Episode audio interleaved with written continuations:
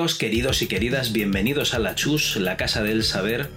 Y en esta ocasión nos hemos trasladado al castillo que hay aquí, en el campus de La Chus, pues porque la verdad es que la temática pues, pues es, es lo que pide, ¿no? A gritos, sobre todo a gritos y a chillidos. Pide que nos traslademos a un sitio pues que tenga que ver con el tema de hoy, Antonio Lozano alias Logarán, el podcaster decano en esto de los podcasts de, ¿cómo era? De, de cómics y series, Antonio. Calla, calla, calla, qué panzada de reír.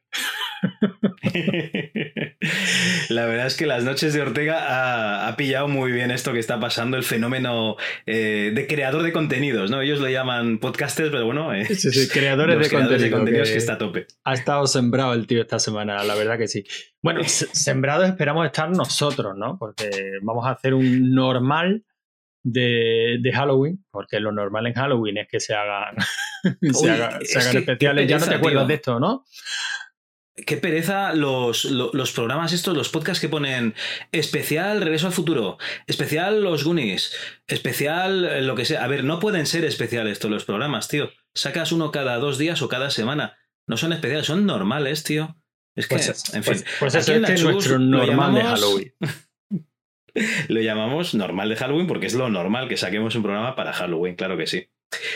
Y bueno, Antonio, oye, eh, yo creo que tú eres una persona que te prepara muy bien, bueno, te preparas muy bien los temas cuando te los preparas. Y este tema que traemos hoy ya lo tenías preparado de hace un tiempo, ¿no? Bueno, este tema eh, casi podemos decir que me lo sé, me lo sé de memoria porque este programa prácticamente igual, aunque quizás no con todos sus satélites añadidos, que ya, iremos contando durante el programa, eh, pues ya se grabó, se grabó en otro sitio. Eh, pero bueno, como al fin y al cabo el tema lo preparé yo, la documentación la monté yo, la investigación la hice yo, pues coño, yo quiero que esto esté en la chus. Máxime cuando se trata de un personaje que me cae tan bien que creo que tanto tú como yo compartimos la, admiración que le, que le, tenemos, como es Cassandra Peterson Elvira, ¿no? Joder, es que es una, es una chica y porque yo, aunque tenga 70 años, para mí sigue siendo una, una, chica con un carisma espectacular. Y la verdad es que le tenemos muchísimo cariño. Sobre todo desde que la vimos en las páginas de la Micromanía y en Telecinco, ¿no? Sí, porque yo creo, creo que no me equivoco si digo que nosotros, Alvira, que en Estados Unidos es un auténtico fenómeno social, lo ha sido durante muchísimos años y yo diría que lo sigue siendo. Evidentemente, pues los tiempos pasan para todo el mundo, también para Cassandra, aunque yo la sigo viendo tan guapa como siempre, tan simpática como siempre y con tanta vitalidad como siempre, pero es posible que su estrella, pues poquito a poquito se vaya apagando, como por otra parte en ley de vida, ¿no? Pero eso es en Estados Unidos. Aquí en España, mm, si no hubiera sido por esa micromanía, y por esa película que a nosotros nos llegó en Telecinco y luego también podíamos encontrar en Videoclub, yo creo que sería un personaje prácticamente desconocido, ¿no? Completamente. Y yo te digo más, si solo hubiese sido por la película, pues sería como una de esas películas ochenteras del estilo de, yo qué sé, El retorno de los tomates asesinos, o sea, nada, nada más. Pero al meterse ahí en nuestros corazoncitos de, jugador de, PC o de jugador de Amiga o incluso de jugador de Commodore 64, si es que alguno lo, lo tuvo en su época, pues la verdad es que, oye, nos llegó, pues eso, al corazón. A mí me, hace gracia, ¿no? Porque yo casi creo que, como si fuera ayer, recuerdo esa revista Micromanía y cómo hablaban de Elvira, ¿no? Como, como un personaje conocido. Aunque es verdad que, si no recuerdo mal, en un cuadrito, pues ya te ponían que, aunque aquí no era tan conocido, tal, pues Elvira tal y Elvira cual, ¿no? Y nos hablaban de ese personaje que, podíamos confundir con, con Vampira, que podíamos confundir, que confundir con Morticia Adams porque bueno, no dejaba de ser una vampiresa oscura con una, serie de particularidades que iremos tratando en el programa. Eh, y que bueno, yo creo que si no llega a ser por el innegable atractivo físico de Elvira, eh, siento decirlo así, pero quizás no le hubiéramos hecho el caso que le, que le hicimos, ¿no? El juego era un juegazo, desde luego, pero el juego en portada se dedicaba a poner pues, dos buenas razones para que nos llamara la atención, ¿no? Bueno, es que tenía o tiene Elvira una, unas armas, ¿no? Una delantera pues espectacular. La verdad es que sí. Y eh, además es una cosa de la que se enorgullece y de la que hace ella misma mofa. O sea, realmente eh, ella sabe que, que, su arma es esa y no tiene ningún problema en utilizarla, ¿eh? No, yo creo que es una persona extremadamente inteligente, extremadamente desinhibida, sabe perfectamente lo que quiere, sabe a lo que juega, eh, no entra en terrenos de, doble moral ya sabe que de primeras eh, puede parecer que está vendiendo carne, por feo que, suene. Luego, en el momento que conoces al personaje, te das cuenta que muchísimo menos, que, Cassandra es una tía extremadamente inteligente que ha sabido jugar muy bien con, las herramientas que tiene a su, a su disposición, que ha sabido construirse un personaje y construir, pues bueno, una franquicia, no sé, a, nivel económico, por, de qué cantidades estaremos hablando, pero que la marca Elvira ha dado pasta por encima de, sus posibilidades por descontado. Pero yo creo que nos estamos anticipando y que lo suyo sea que empecemos con Elvira, perdón, con el Elvira, ¿vale? desde el principio. Que es una cosa que me llama mucho la atención, ¿no? Que, en inglés pues se pronuncia así Elvira, ¿no? Y yo qué sé, que siempre le queda, queda, no sé, parece que tenga como más glamour, ¿no? Todavía que Elvira. Elvira aquí en España es como muy de. No sé, de chica gallega, ¿no? Eh, Elvira, no sé si conoces alguna chica que se llame Elvira y no sea gallega, tú. Pues la verdad es que no, pero te diría que es que creo que no conozco a ninguna chica que se llame Elvira. O sea, yo pienso en Elvira y para mí es Cassandra Peterson, pienso en Cassandra Peterson y para mí es Elvira. Claro que sí. Una es pelirroja, la otra es morena y yo creo que, que nunca sabremos, ¿no? Si, si es pelirroja natural. Bueno, yo creo que es morena natural. ¿Sí? Yo creo que sí. Era. ¿Sí? Bueno. Creo que sí, de todas maneras. Habrá que investigar, habrá que investigar. Bueno, ya sabes. Le envío, le envío un mail. Le envío un mail. le, preguntamos y no creo que tenga ningún tipo de problema en, contárnoslo. De todas maneras, al margen del color de su pelo, sí podemos decir que nació en 1951 en Kansas como, como Dorothy, la del Mago de Oz, que creció en Colorado Springs. Todos estos son datos wikipédicos y empezaba, empieza a ponerse interesante eh, ver por dónde iba. ¿no? Ella ya de adolescente trabajó como gogo en un bar gay. Un dato que cuando lo leí en su época me llamó muchísimo la atención. Porque, claro, yo pensaba en un bar gay y pensaba en un bar gay de chicos, por supuesto. Supongo que no sería el caso, ¿no? Porque no sé qué interés podía, podían tener en un personaje como Cassandra, ¿no? Yo es que lo más que conocía era el de cuando era chiquillo, eh, pues eso, el, la ostra azul, ¿no? De, y, y, ahí no, y ahí no pegan ¿verdad? No, no, y luego había mitos. De hecho, eh, una vez les hicimos una putada a los que cumplían años en el instituto, que compramos unas esposas, los encadenamos y los hicimos entrar en un local de Barcelona que se llamaba Satanasa, que los de allí lo, conocerán. No sé si todavía existe, pero era el, local gay. Antes de que, de que explotase, digamos, eh, el tema de las discotecas de ambiente, ¿vale? que me parece que era la Sala Arena y tal, pues eh, había una que era la Satanasa, que era muy, muy conocida, pues eso, por ser el, el bar gay de, Barcelona. Y claro, cuando hablas de bar gay en los 80 y anterior, pues siempre te viene a la mente, pues tíos con barba, ¿no? O sea, ositos, realmente.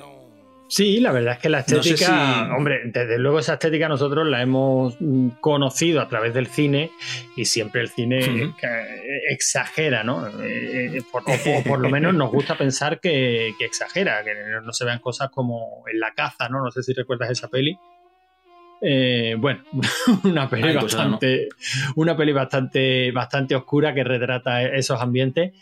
Eh, es un dato, ya te digo. Cassandra Peterson trabajó en un bar, en un bar gay como Gogo, eh, trabajó de corista en un casino de Las Vegas, donde se dice que conoció a, Elvis, y ella cuenta en las entrevistas que perdió su virginidad con Tom Jones. Es más, dice que era un amante tan apasionado que ella necesitó puntos o sea, supongo que esto forma parte del, no sabía dónde tenía el discurso de meterla, no sé. Tampoco quería abundar mucho en el tema, Javi. Me da la impresión de que esos son los datos que ella cuenta, pues, para darle un poquito de picante a, su, a sus entrevistas. ¿no? Al fin y al cabo, esto me suena más al personaje que a la persona. Pues te voy a decir una cosa. Eh, eh, hace poco he visto la segunda película de Elvira que la tenía ahí pendiente desde. Uf, ni me acuerdo. Luego, cuando entremos en el tema películas, ya, ya andamos un poco más. Pero en una escena está explicando que, eh, digamos, em, alguien no perdió la virginidad cuando se metió en un camerino de un grupo de, música, o sea, musical, ¿vale? Con lo cual yo creo que esa parte no es o sea, Elvira siempre juega con que cuenta media, medias verdades. Yo creo que esa parte debe ser medio autobiográfica, o sea, que seguramente pasó por más de un camerino, ¿no? De grupos de, música de los 70 y, a lo mejor de los 80, ¿no? De hecho, ella se la ve con fotos, ¿no? Con, con artistas de la época. Y, bueno, pues seguramente juguetearía, ¿no? En esa época que era, pues a lo mejor tenía la, sexualidad un poco confusa, pues a ver qué es lo que hacía, ¿no? Que, que, entraba, que salía, etcétera. Y, no me extraña nada que esa chica estuviese metida en camerinos, ¿eh? No, no, no, no, me extraña nada. Para nada. Está claro que, mucho de la historia, que lo que pasa es que, claro, las buenas historias hay que adornarlas, ¿no? Entonces estoy seguro de que, aunque tengan un fondo de verdad, pues también habrá mucho de mito y mucho de, leyenda construida por ella misma, ¿no? Pero que era chica de camerino, por supuesto, hasta tal punto que esta, esta anécdota graciosa. Ella sale en la portada de un disco de Tom Waits y así podemos explicar la música que nuestros oyentes están escuchando de fondo. ¿no? Precisamente ese disco, Tom Waits. Small Shank se llama, eh, se llama el disco. Una rareza, ¿eh? yo lo estaba escuchando y digo, bueno, me ha sonado raro de cojones. Bueno, ya lo estáis oyendo. Pero, pero ella sale en la portada, ¿no? Sale precisamente con, bueno, sale haciendo topless o se adivina una especie de pezoneras como las que lleva precisamente la peli Elvira, eh, Mistress of the Dark. Y, ella dice que debe ser verdad porque la chica de la portada se parece tanto que ella está segura de que es ella, pero que no se acuerda. no se acuerda de haber echado en ese camerino y no se acuerda de que le hayan tirado esa foto, pero que, que no duda que sea verdad, claro. Sí, sí, sí, yo veo la foto y me reconozco, pero. O sea que ese es eh, el nivel de esa época loca, ¿no? De la joven Cassandra Peterson. Vamos, que se iba de farra y yo qué sé, salía un viernes por la tarde en Las Vegas y te podía amanecer en el desierto eh, al lado de una tribu de indios, ¿no? El domingo por la mañana. ¿Y qué ha pasado? ¿Por qué tengo una, esto, este peyote en las manos, no? pues algo, algo así. Una juventud loca, oye, que está bien que sea así. Si no se hacen locuras en esa edad, ¿cuándo se van a hacer? Cuando seamos unos señores mayores como nosotros, Javi, no, ya no pega. No, no, no, nosotros a hacer podcast de, cómics y series, que es lo que, pega. Que es lo que lo apropiado a nuestra edad. Bueno, es vegetariana, es defensora de los animales. O sea, lo que viene siendo una buena persona. Muy bien. Ahora, antes de seguir profundizando en la historia de, Cassandra, si te parece, hay que explicar un poquito del contexto socioeconómico, cultural eh, de la figura de Elvira. No sé si esto se nos va a ir un poquito de, mm, de tema, pero yo creo que yo creo que es interesante, ¿no? Y además, como lo tengo preparado, pues, pues, pues, pues lo leemos, ¿no? ¿Te parece? Me parece estupendo, o sea, todo lo que sea trabajar tú, adelante. El caso es que a Cassandra se la, se la identifica o se la se le pone, se la engloba bajo el arquetipo de Valley Girl. Una Valley Girl, una chica del valle, aunque aquí a lo mejor no nos puede sonar por la peli, no sé si te suena una peli de Deborah Foreman.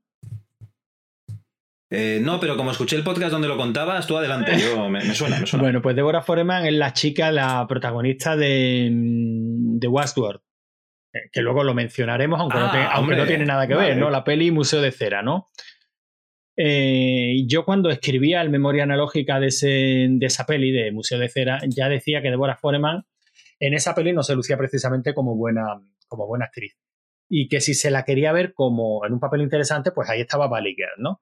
Vale Girl viene a ser una actualización del mito de Romeo y Julieta entre una chica del valle que viene a ser la pijita eh, y un punk, ¿no? Y, esa historia de amor imposible porque pertenecen a bandas rivales. Hemos visto esa, esa película y esa historia miles de veces, ¿no? Pues mm, en esa peli, fíjate hasta qué punto es característico este Valley Girl, que hay incluso una película que se llama así, ¿no? Y, y gira en torno a la figura de este, de este arquetipo. Una baliguera es una chica de la zona del Valle de, San Fernando, al sur de California. Ajá. Bueno, ya saben, la beca del porno, allí se, se mm. afincan grandes industrias del ocio y se, le, se las conoce o se caracteriza por la jerga que tienen. Eh, que, lo, fíjate, hasta, el punto que lo llaman Valley Speak, la forma de hablar del valle, ¿no? Básicamente lo que nosotros aquí, o a lo que nosotros nos ha llegado como, como el estilillo pijo, ¿no? O sea, tienen una serie de expresiones como fresh, totally, choice, que quiere que, que, se refiere a algo guay, back your face, que mete tu cabeza en una bolsa eh, para decirte, mira, estás horrible, mejor escóndete. Groody to the max, que es algo así como Groody al máximo, que se refiere a algo tan asqueroso que no debería existir. Radical, para referirse a algo increíble. No sé hasta qué punto. Eh, ¿Te acuerdas esta marca de zumo que se llamaban Radical? Pues no sé hasta qué punto viene heredado de esta jerga, ¿no? Eh, luego hay expresiones muy curiosas que como hello, algo así como simplemente hola, pero preguntando en plan, hola, como diciendo, ¿qué me estás contando, no? O si no, yo creo que la más característica es la de eat my shorts, que viene a significar piérdete, ¿no? que es básicamente lo que dice Bar Simpson, que aquí se ha traducido, yo creo que con muy buen criterio, como multiplícate por cero, ¿no?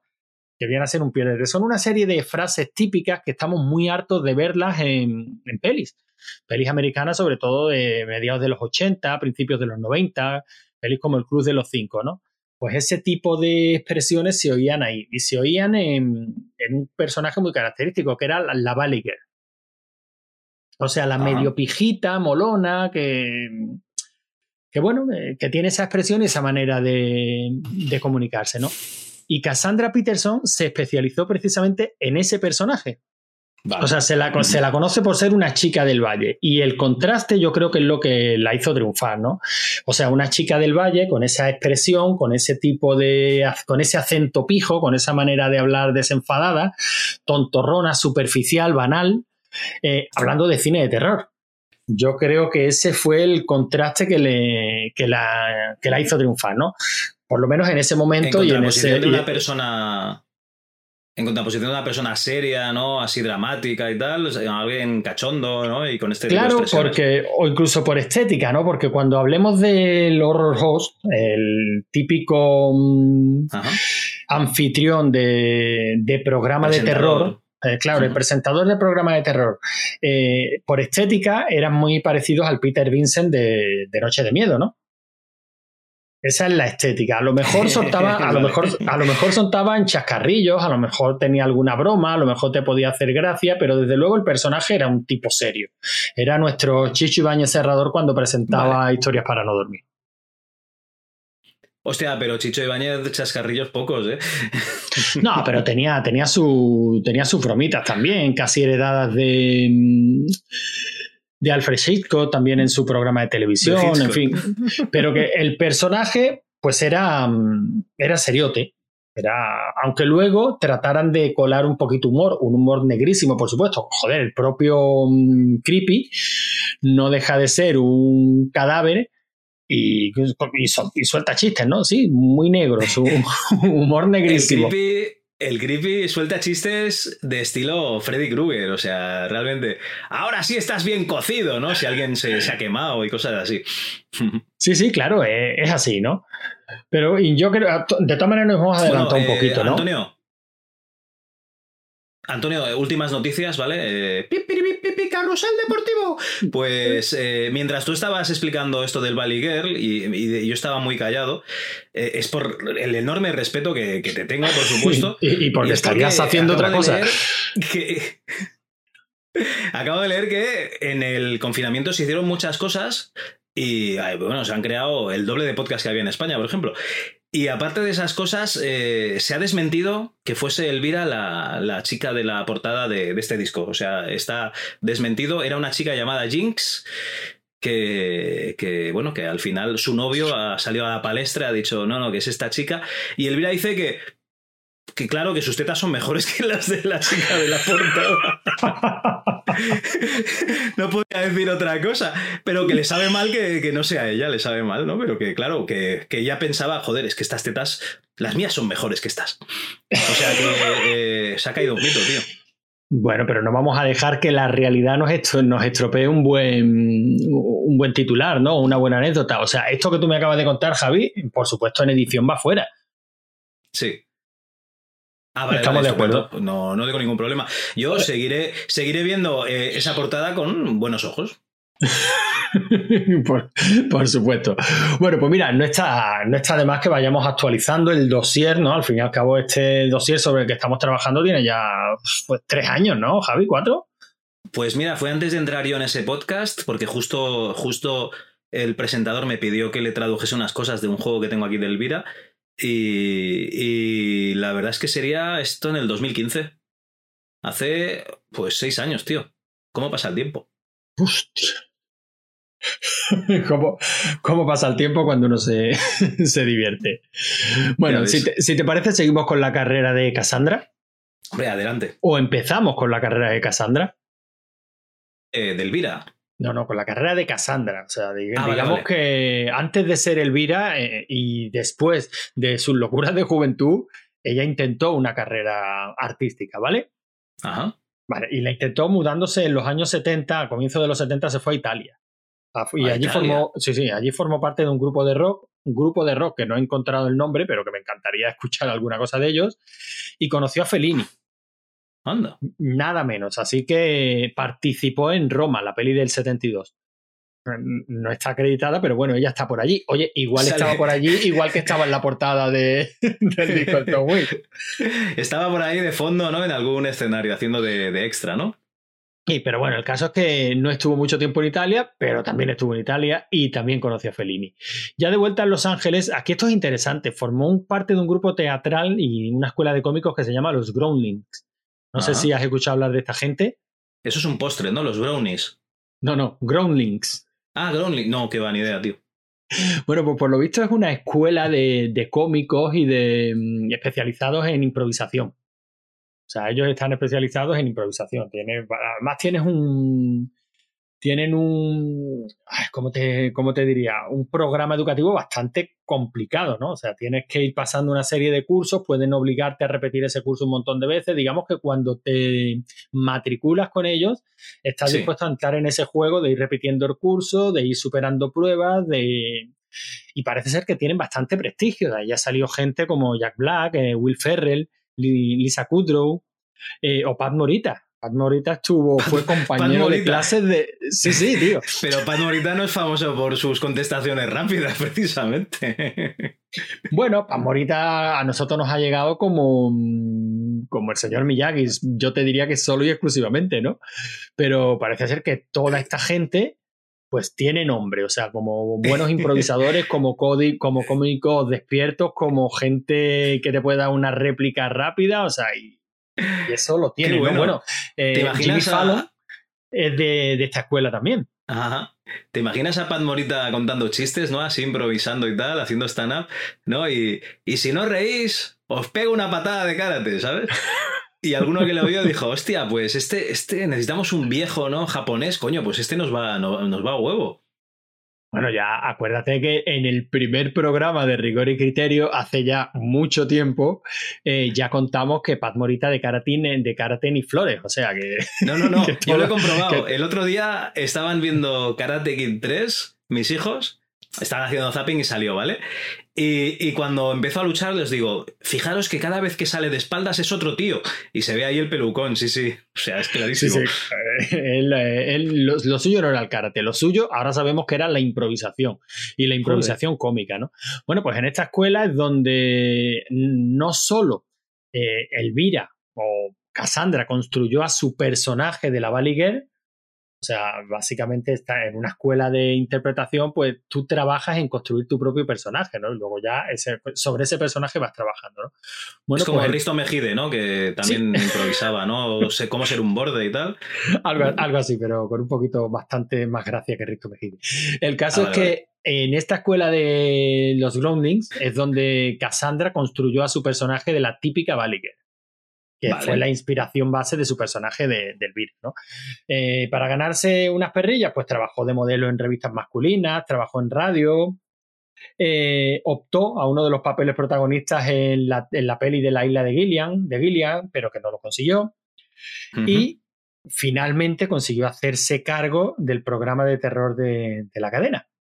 El Elvira Movie Macabre. Elvira's Movie Macabre que básicamente lo que hacía ella era de presentadora, ¿no? Antes de la película, y seguramente a lo mejor al, final, ¿no? Como teníamos a, a Joan Luis Boas, ¿no? Aquí en, Noche de Lobos, ¿no? En Noche de Lobos, en, eh, efectivamente. Efectivamente, ella era la anfitriona de un programa de, terror. Claro, no de cualquier programa de terror, estamos hablando del Friday Night eh, de Los Ángeles, el ubicado en Los Ángeles, había otro en Nueva York.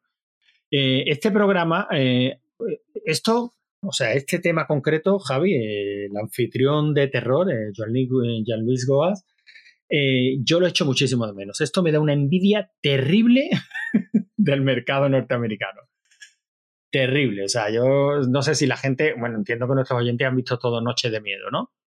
Y el tipo de programa del que estamos hablando es precisamente ese Noche de Miedo. O sea, la peli se está homenajeando a este Noche de Miedo, al de Los Ángeles o al de Nueva York, da igual, porque el, el esquema era exactamente el mismo, ¿no? Pues este Noche de Miedo fue presentado desde 1970 a 1981 por un tío que se llamaba Larry Vincent. Como Vincent Price, ¿no? Digamos. Sí, sí. O era, el eh, apellido de verdad. Bueno, no, yo creo que es el apellido de verdad. Y aquí es que tenemos que estar en el tema de lo que dice Tony cuando Tony de maldito Tony de jugar, maldito jugar, ¿no? Cuando habla de nombres japoneses, dice que sí, que aquí no suena muy exótico, pero es el Pérez y el Gómez de aquí. Sí, que el Kojima es el Heredia de aquí, sí, Pues, pues, eso, pues este es Larry Vincent. Parcialmente se está homenajeando a este tío precisamente en la peli Noche de Miedo, ¿no? Aunque Peter Vincent viene de Peter Cushing y Vincent Pero se está homenajeando a este tío parcialmente, ¿no? A este se le presentaba, bueno, ahora eh, me voy a poner voz de, con, eco terrorífico, y a este se le presentaba diciendo, el maestro de lo macabro, el epítome de la maldad, el hombre más siniestro que se arrastra sobre la faz de la tierra, Seymour. Pues este Seymour presentaba las pelis, pero no se limitaba a presentar las pelis. O sea, él presentaba las pelis, pues soltando chistes, metiéndose con. metiéndose con la peli en sí que iban a ver, con, los telespectadores. Eh, el patrocinador del programa era Pizzaman, una pizzería, y tenía los chascarrillos típicos de intentar llamar por teléfono y conseguir que le enviaran una pizza gratis. En fin, que el programa, a lo que íbamos, trataba ya de ser de humor, ¿no? Evidentemente estamos presentando pelis de terror, pelis de terror de muy bajo presupuesto, la gran mayoría de ellas, de las que se vendían por lotes para entrar en sindicación, o sea, no... E, en estos programas no se presentaba la última, el último pelotazo de la Blumhouse. En estos programas se presentaban, pues, pelis antiguas que eso, que se vendían por lotes, que, la, que las compañías eh, te vendían un paquete de 50, 60 pelis y las compañías y, eh, y, las cadenas de televisión las compraban porque era barato para emitir. Exactamente igual que mucho del cine que se, que se emitía por aquí en esta época o que se sigue emitiendo en Antena 3 a las sí, 3, 4 de la tarde. Como cuando nos pusieron el ciclo de, chinos en, en, Cinturón Negro, sí, sí. O sea, películas al peso. efectivamente, ese, ese es el nombre, películas al peso. Bueno, pues a Elvira la eligieron para sustituir a Larry Vincent. Y el programa pasó de, pasó de llamarse Noche de Miedo, Friday Night, a Elvira's Movie Macabre. O simplemente Movie Macabre. Que además ah, tienen mucho problema los, los estadounidenses en pronunciar macabre. Y, vamos. Eh, bueno, más adelante lo diré, más adelante lo diré. Eh, bueno, me dejes con la intriga. Bueno, has prometido que lo dirás luego. Luego te lo recordaré, ¿eh? Luego me lo recuerdas.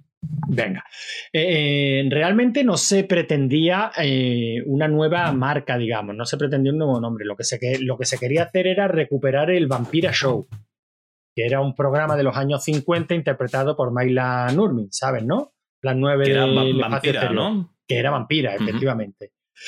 Pero Mayla hizo un par de programas, lo dejó y se negó a vender los derechos de su personaje a la cadena. O sea, la cadena le quiso comprar el personaje vampira y buscar otra persona para que lo interpretara. Eh, pero Mayla no quiso. Este es un personaje muy característico. Algún día le tenemos que hacer un programa solo y exclusivamente a Mayla Nurmi. Porque esta Cuando es, quieras. esta es un personaje. Bueno, el que se quiera hacer una idea de quién estamos hablando, que vea la peli de, Tim Burton. La de Ed Wood que ahí sale Maila Nurmi y te puedes hacer una idea del, del tipo de persona del que estamos hablando, ¿no? Esta tenía la cabeza regular también. el caso es que Elvira se hizo... Bueno, no, no, o quizás en exceso. ya digo que es un personaje muy curioso. El caso es que Cassandra se hizo cargo de este programa con el nombre de Elvira. Pero claro, la estética es muy parecida a la de Vampira, realmente. Si le quitas el moño que me lleva, que me lleva a Cassandra, o sea, que lleva Elvira, eh, que desde luego va bastante más escotada y tal, pero la estética es muy, muy similar, hasta tal punto que además, Nurmil Además, vampira en inglés era vampira, ¿no? Y esta es el vaira, ¿no? Que, o sea, que realmente. Sí, sí, sí, sí. O sea, que es que es la misma palabra prácticamente igual. Sí, sí, ya digo que hubo una hubo juicios de plagio y tal, ¿no? O sea, en Maila trató de hacer valer su, sus derechos de imagen diciendo que es que la estaban copiando tal cual. Lo que pasa es que el juez dijo, mira, tanto una como otra estáis copiando a Morticia, o sea que. os jodéis. así que os jodéis y la cosa prácticamente quedó, quedó en nada. Pero vamos, que Elvira no se escondía, o sea, Maila Nurmi, de vampira, eh, despedía su programa diciendo Bad Dreams, Darlings, o, y, y Elvira, Unpleasant Dreams, Darlings, o viceversa, ¿no? O sea, que básicamente decían lo mismo, que era muy, muy similar. Sin embargo, el programa pegó un pelotazo un pelotazo porque Elvira le sumaba al humor que ya venía heredado de Seymour, o sea, el hecho de aparecer sobre impresa sobre las pelis, no, no, solo presentar la película cachondeándose de ella o al finalizar, no, no. Cortar la película en medio, salir Elvira por allí en un croma y decir, pero fíjate la chorrada, pero habéis visto haciendo evidencia. Pero si esta sangre es ketchup, ¿no? Y sí, sí, evidenciando los efectos especiales, tal. Eso ya lo hacía Seymour. Pero claro, ella se lo dio con su toque, con ese toque que hablábamos de Chica del Valle, ¿no? De, y con dos poderosas razones, ¿no? y con dos poderosas razones, que no, que no podemos olvidar nunca. De hecho, la presentación del Elvira yo creo que es mítica, se ve en la peli, ¿no? Ella en, ese sofá rojo, eh, tumbada en plan la maja de, de Goya, y, bueno, con esos chascarrillos, con esa manera de ser. Yo creo que si el programa triunfó como triunfó, básicamente es por el carisma arrollador de, de Cassandra, ¿no? Sí, y bueno, y que siempre hace dobles juegos con las frases. Eh, por ejemplo, ¿eh? O sea, em, imagínate que, está con otro personaje y le pregunta, ¿cómo tienes la cabeza? ¿Vale? Pues porque se ha pegado un golpe, porque Elvira es. siempre se está pegando golpes con cosas y tal. Eh, ¿Cómo tienes la cabeza? Y Elvira siempre dirá, eh, nadie se ha quejado de eso, ¿vale? De ella. Claro, en, en, castellano no tiene ningún tipo de sentido, pero claro, en inglés es eh, what about your head, ¿no? ¿Qué, tal la, cabeza? Y head en inglés es también una mamada, ¿no? Y entonces ella dice, pues nadie se ha quejado de ella. Con lo cual, bien, ¿no? o sea, siempre intenta sacar eh, comentarios socarrones, dobles sentidos y tal. Sí, es verdad. Lo que pasa es que mucho de ello, mucho de ello, yo no sé si tú has visto algún Elvira Movie Macabre. Eh, no, no, ¿ves? es una cosa que tengo pendiente. Bueno, pues en YouTube se, puede, se pueden ver algunos, se pueden ver fragmentos, también se pueden descargar por ahí, ¿no? En Emule, curiosamente en Emule se pueden descargar mucho. y es verdad que los disfrutas un montón si tienes un mínimo nivel de, inglés, ¿no? Porque es verdad que muchos de los chistes de Elvira y muchos de sus expresiones y tal, pues se pierden en la traducción.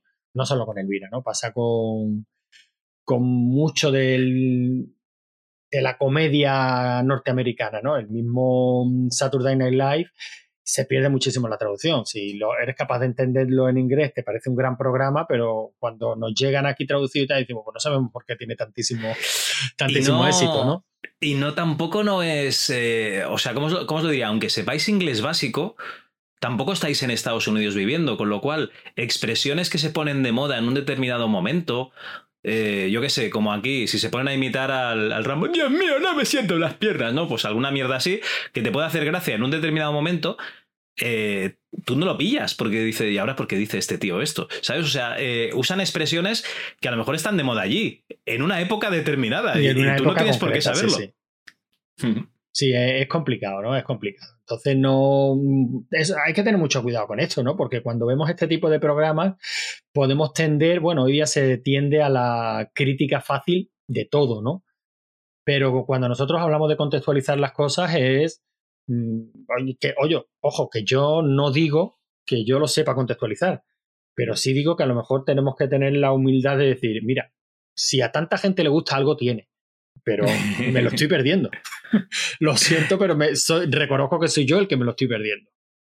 Porque hay algo a lo que no llego, ya sea por el idioma, ya sea por la traducción o por lo que tú has dicho, por la localización en un momento concreto, ¿no? Y con una y con unas circunstancias concretas. Y eso también le pasa a Elvira, ¿eh?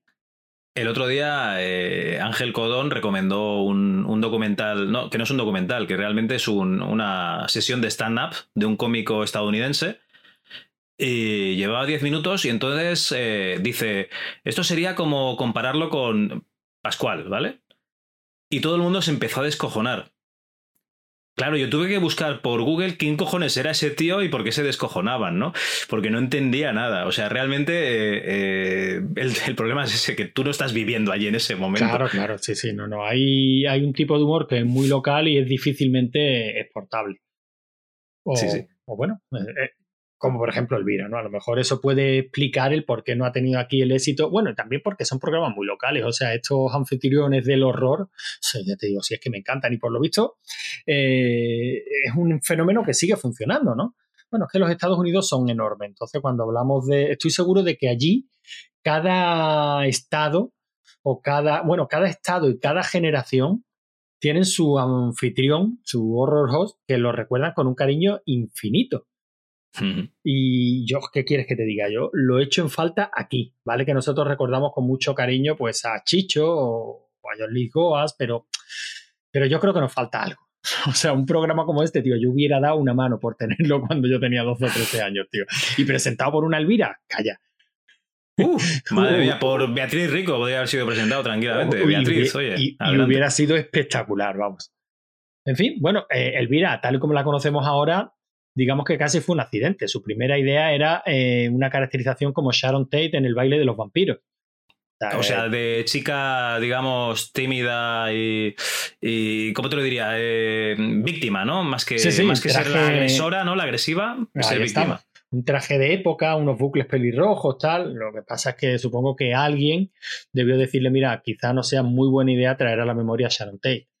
Claro. Por lo que, por lo que sea, ¿no?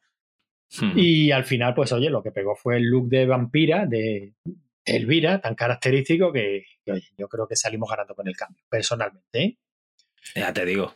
Bueno, el personaje se hizo famosísimo, ¿no? Ya en el show de Johnny Carson, anuncios en Halloween. Halloween era su, su época. Yo creo que a lo mejor tenemos que haber hecho algo pues más específicamente de Halloween y no solo de Cassandra, Javi, ¿tú cómo lo ves? No, no, no, no. Lo primero, eh, Halloween es una celebración extranjera y oye, que está muy bien, ¿no? Que vayamos adoptando otras celebraciones. Pero esta la adoptamos porque es divertida. Y lo divertido de Halloween es hacer un poco lo que te salga del nabo, ¿no? Pero eh, que sea con temática terrorífica. Eh, Cassandra Peterson presenta eh, películas de terror vestida de, bruja con un gran escote. Yo, yo lo veo perfecto, tío. Bueno, pues nada, entonces nosotros hacemos nuestro normal de Halloween hablando de Cassandra Peterson y. Uy, espera, que, espera un momentito, Javi, que me parece que pegan a la puerta, tío. Le están dando a ese par de aldabas, ¿no? Sí, sí. ahora, ahora vengo. Pero ¿quién leche vendrá a dar por saco a estas horas? Porque no son horas hijo de puta, que me va a echar la puerta abajo.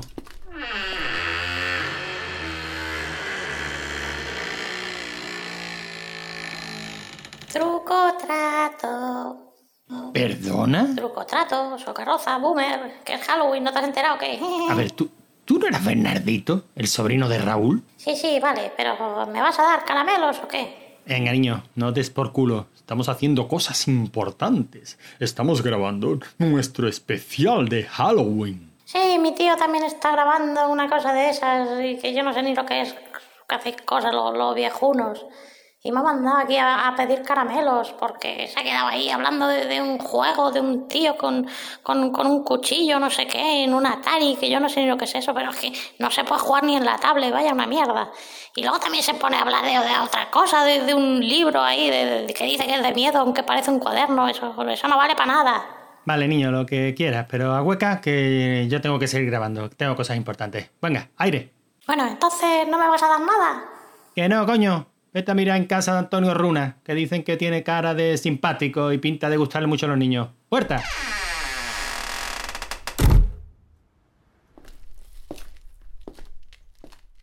Vale, ya. Tío, eh, nada, perdona la interrupción, era Bernardito, una, una tontería.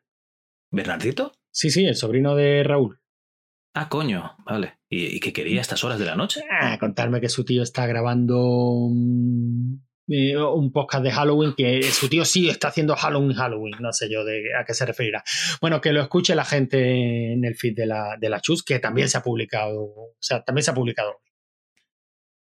Perfecto, perfecto. Oye, eh, que ya sabéis, ¿no? Que si os aburrís no tenéis ningún podcast que escuchar, ¿no? Pues hay más podcast en la chus, aparte de Rigor y Criterio. Rigor y Criterio, que era un podcast que antes salía cada, cada mes mínimo, ¿eh? Y ahora, y ahora, cuando puede, Javi, ahora cuando puede, porque no nos da la vida. Pues también es verdad. Bueno, seguimos con, con Elvira. Sí, sí, ¿por dónde la habíamos dejado? Pues nada, eh, ella estaba triunfando con su Elvira Movie Macabre, o Movie Macabre, Cinco temporadas tuvo, tuvo la serie, nada mal. Una nueva serie que se volvió a relanzar 2010-2011. Eh, en el 2014 lanzaron 13 Noches de Elvira, que básicamente era una presentación eh, creo que era de, peli, de una serie de películas concretas, como cuando aquí Paco Plaza hicieron películas para no dormir. Vale pues algo, algo del estilo. Shot Factory, que es su propia productora, que ha lanzado en DVD montajes del programa con las pelis. Eso está muy sí, eh, eh, sí, sí, o sea, realmente eh, lo bonito de esto es que tú puedes comprar los DVDs con la presentación de Elvira y entiendo que con extras que, que la misma presentadora, la misma Cassandra Peterson debe de, de comentar, digo yo. Claro, sí, sí, tú vas a ver la película pues con interrupciones de la propia Elvira cachondeándose de la, de la peli casi siempre, ¿no? que bueno, es una otra forma de disfrutar de pelis que tampoco hay que ser sinceros. La gran mayoría no son, si las tienes que disfrutar es así, o en compañía de colegas con cervezas o con Elvira allí en medio cachondeándose de la propia peli, porque la calidad no es que sea muy allá. O sea, eh, no me imagino yo a Elvira interrumpiendo El Exorcista, por ejemplo o mm, El Resplandor, película reconocida dentro del género, ¿no? ¿No? no, no, si la, en la pues propia película de Elvira ya se ve, o sea, es eh, Los Tomates Asesinos, es la película que está interrumpiendo completamente diciendo, pero ved qué porquería de película es esta. O sea, realmente es que son pelis malas. Claro, no, no, son pelis para pasarlo bien, son pelis que mm, viven y piden la, camaradería o la complicidad del espectador. Son pelis que funcionan así, o sea, el espectador tiene que ponerse del lado del director de la peli y casi que se están dando codazos uno a otro, ¿no? Y dices, tío, ¿cómo has hecho esto? Y pues mira, porque estoy homenajeando esto o esto otro. Eh, coño, que se ve el, el muñequete y ya, claro, claro que se ve el muñequete. Si esto lo hemos hecho con cuatro duros, ¿no? O sea, es un tipo, es un género muy agradecido. O sea, el terror así desprejuiciado eh, es agradecido en el sentido de que el fan de este tipo de terror, yo creo que lo perdona casi todo, siempre y cuando la película no, no pretenda ser otra cosa que un divertimento y, lo haga con, con cierta autoconciencia, ¿no? Y yo creo que Elvira ha sabido jugar a eso, a buscar ese tipo de películas que están construidas así y, oye, a participar del juego, ¿no? Sí, sí. Pero bueno, mm, no, no, es, no, está sola. Al personaje de Elvira lo han interpretado otro par de actrices más, que son sus dobles oficiales. Y a finales de los 2000 se organizó un reality para elegir a la sucesora de Elvira. Y pasar en 2007, tío. Sí, sí, y pasar la corona de Mistress of the Dark. Yo esto lo tenía aquí apuntado como, una, como un par de líneas, pero tú me has dicho que te has visto este reality, ¿no? No, me entero, no. Me vi un resumen. Entiendo que no, pero. me vi un resumen un poco por encima y es el, el Got Talent de, de Elvira, ¿vale? O sea, tú dices. Bueno, te dicen, oye, que están buscando gente para, para interpretar a Elvira. Entonces te presentas. Claro, se presenta gente de todo tipo y condición. Pues se presentan tíos, tías, tíes, ¿no? Eh, vestidos de muchas maneras diferentes y tal. Y, por ejemplo, una de las pruebas es que tienen que hacer como, como que están presentando una película, ¿no? Un show. Que básicamente, si van a dedicarse a hacer de Elvira, pues tienen que, que interpretar que sea Elvira.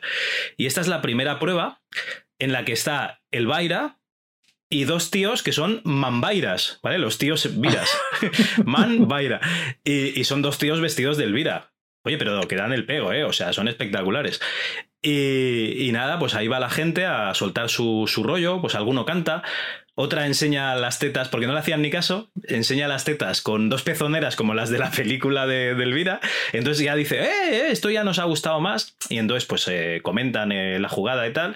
Y ella sigue pues leyendo la, pues, la introducción de la película. y hay muchísima gente que no sabe pronunciar macabre en inglés, que debe ser como inglés francesa o, francés americanizado, no sé exactamente cómo se pronuncia. Y pues dicen macabre, ¿no? Y claro, pues no, no, le, corrigen. No, no, no se pronuncia así. Tu macabre no ha sido bueno. Claro, si el programa se llama eh, macabre, ¿no? Pues tienen que saber pronunciarlo. Y la verdad es que está bien. Y hubo unas cuantas rondas, unas cuantas pruebas. Ganó una tía que se llama April, la chica esta pues hizo un, acto de presentación y tal y nunca más se supo.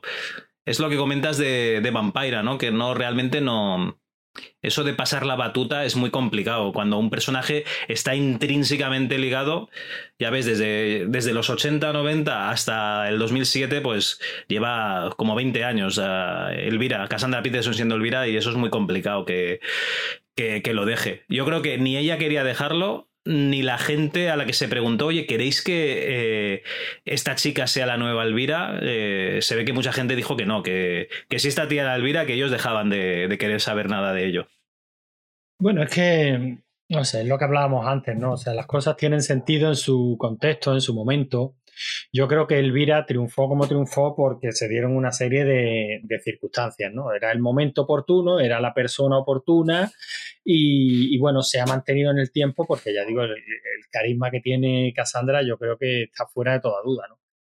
Eh, pero sí, yo estoy de acuerdo contigo. Yo creo que es un personaje que morirá con Elvira y luego vendrán otros, claro, vendrá quizás otro mm, algo similar, otro.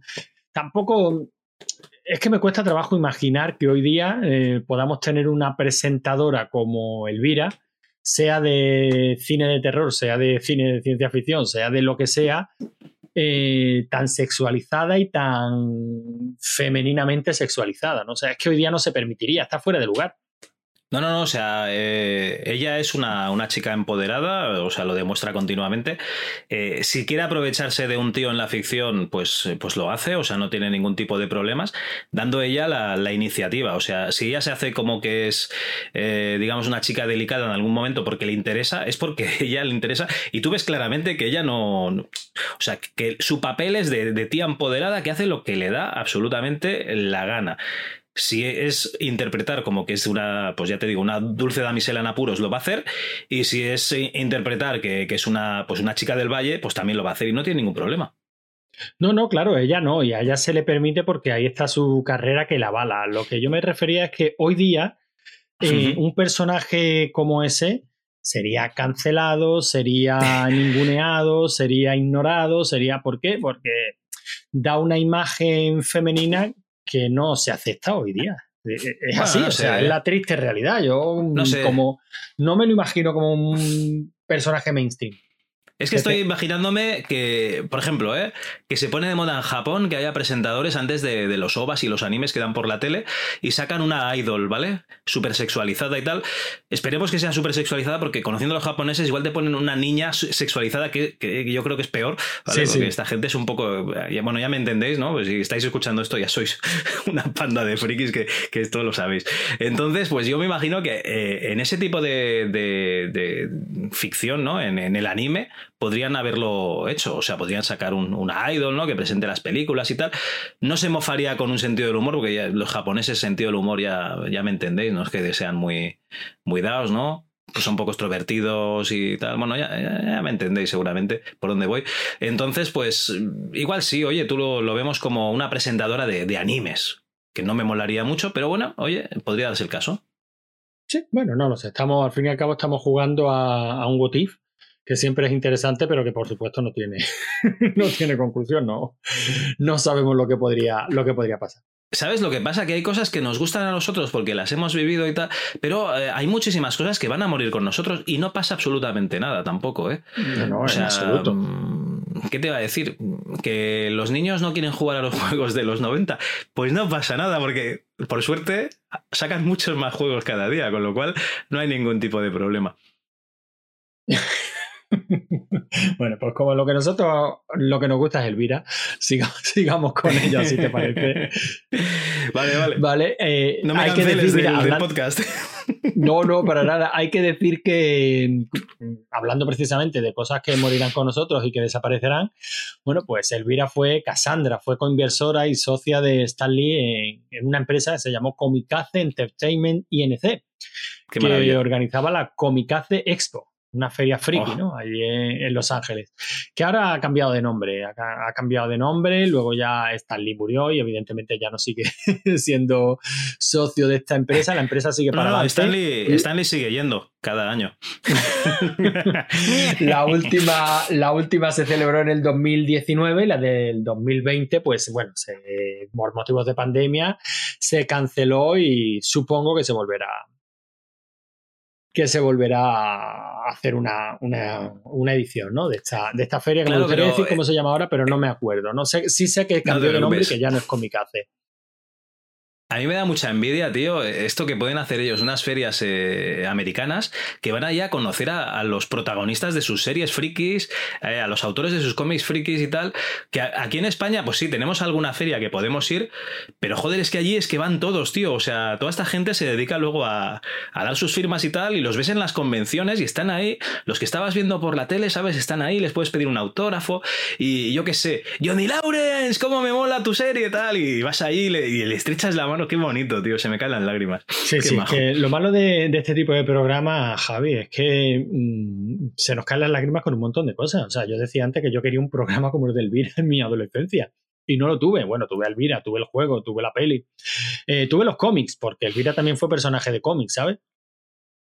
O, Sí. o personaje de cómic o mm, su papel de presentadora también digamos que se exportó al mundo del cómic, ¿no? Ella estuvo presentando durante 12 números el House of Mystery, no sé si has leído alguno. No, me los descargué, pero me da mucha pereza. Sí, dan perecita, dan perecita. Date cuenta que la serie es del DC de los 50, 60 en adelante. Eh, esta- estas pequeñas series ¿no? de 12 números del 86 al 87, bueno, Elvira básicamente buscaba al presentador habitual de la serie, que es Caín, para cachondearse de él. Eh, Y bueno, la serie fue bastante, bastante bien. Curioso es decir que el número 3 salió sin el, sin el Comic Code, sin el sello del Comic Code, porque incluía desnudos, ¿no? Ya sabes. ese- Bien. ese comic code que se autorregulaban y los cómics se volvieron tremendamente aburridos hasta mediados de los 90. Bueno, lo que hicieron es cargarse básicamente el cómic de adulto de terror eh, en Estados Unidos. Y lo que hacían era que en lugar de venderlo en formato de cómic, lo tenían que vender en formato revista porque así se saltaban un poco lo que era el Comic Code. Eh, pero sí, básicamente era lo típico, que hay un, un gobernador en algún momento que, que se encabezona en que esto hay que quitarlo y lo... Porque es perjudicial y vuelve a los niños gays. Además, creo ese era el argumento, ¿eh? Sí, sí, seguramente. de superhéroes vuelven gays a los niños y. Hombre, es que con ese paquete que van marcando no me extraña. y luego el caso es que también tuvo una serie específica eh, suya, que era Ujú. Elvira Mistress of the Dark, que bueno, 166 números, las portadas eran casi fotografiadas, ¿no? Era... eh, bueno, y se publicaron por Claypool Comics y Eclipse Comics, dos compañías que, ni- que ya no existen, ¿no? Eh, bueno, el, el más, el autor más conocido que participó en la serie es Carl Busiek, que quizás te suene, de Astro City. No. Bueno, tú ves que desde luego todo lo que no sean estos señores que te gustan a ti, que publicaba este señor de Barcelona. cu- Cuéntame, Javi, ¿cómo era todo esto? No, hombre, a ¿Qué- ver, tienes a. Tienes a Pepe González que hacía, eh, ya te lo diré, ahora no me saldrá, Vampirella, que prácticamente Ese- es ese también te Elvira con ¿no? menos ropa. Entonces, y, y eso siempre Pepe está bien, González- ¿no? Claro, Pepe González podía haber hecho unos Elvira espectaculares, pero no lo, no lo contrataron. No, no, pues hay algunos, de estos 166 números, hay algunos que están francamente bien. O sea, A ver, por lo menos a eh, nivel de eh, dibujo, a nivel de argumento, bueno, hay de todo. Los he mirado un poco por encima y son como los de los de Ash Williams, ¿vale? Son un poco como los de Evil Dead, eh, que se aprovechan un poco de, de la franquicia y te meten un cómic que pues tampoco no es que sea muy muy bueno, o sea, no nos vamos a engañar. No, pero por lo menos no ofende. O sea, es que hemos visto en cómic, hemos leído cada cosa, Javi, que por lo menos razón. esto te entretiene un rato. Tampoco se le puede pedir más, ¿no? No, no, es te lo lees porque te gusta el personaje. Claro, no, no, directamente. Y si te gusta el personaje y te lees los cómics, al final acabas viendo las pelis, porque Elvira también hizo pelis. Dos. Hombre, yo creo que además aquí es como la conocimos por la puerta grande, aparte de esa micromanía. Bueno, es que la peli, que por cierto, eh, los compañeros de RM30 creo que hablaron regular de ella también, ¿eh? Bueno, yo es que esta gente, lo primero, que no tiene ningún tipo de criterio cinematográfico. Pero es que no solo eso, sino que tienen en todo el morro de salir los juegos de Elvira y ellos decir que su sección de roles que han visto la película de Elvira. Y que tampoco es nada de otro mundo. Pues, por favor. A ver, hay, un, hay, un, perro punky. Eh, Elvira abre unos barrotes con sus tetas. Hace explotar una gasolinera. Pero si esta película es una maravilla, tío. La película es espectacularmente divertida.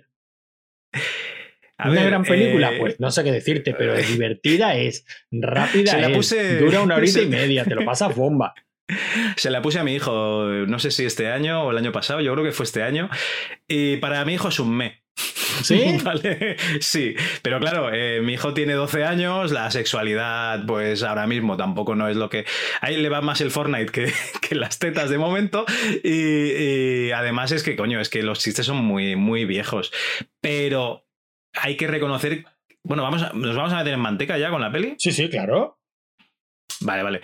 Todo lo que es la parte de brujería, que luego hablaremos de eso, eh, está muy bien. O sea, chistes fáciles, tetas, eh, más chistes fáciles, tetas, pero hay, digamos, eh, un poquito de, argumento en cuanto que la gente del pueblo, en contra de Elvira, que es una tía pues, que va exhibiendo sus atributos, que es muy sexualizada y tal, ellos son como muy puritanos, además les pega, ¿no? Porque, claro, ella es una bruja, pues ellos a quemar brujas.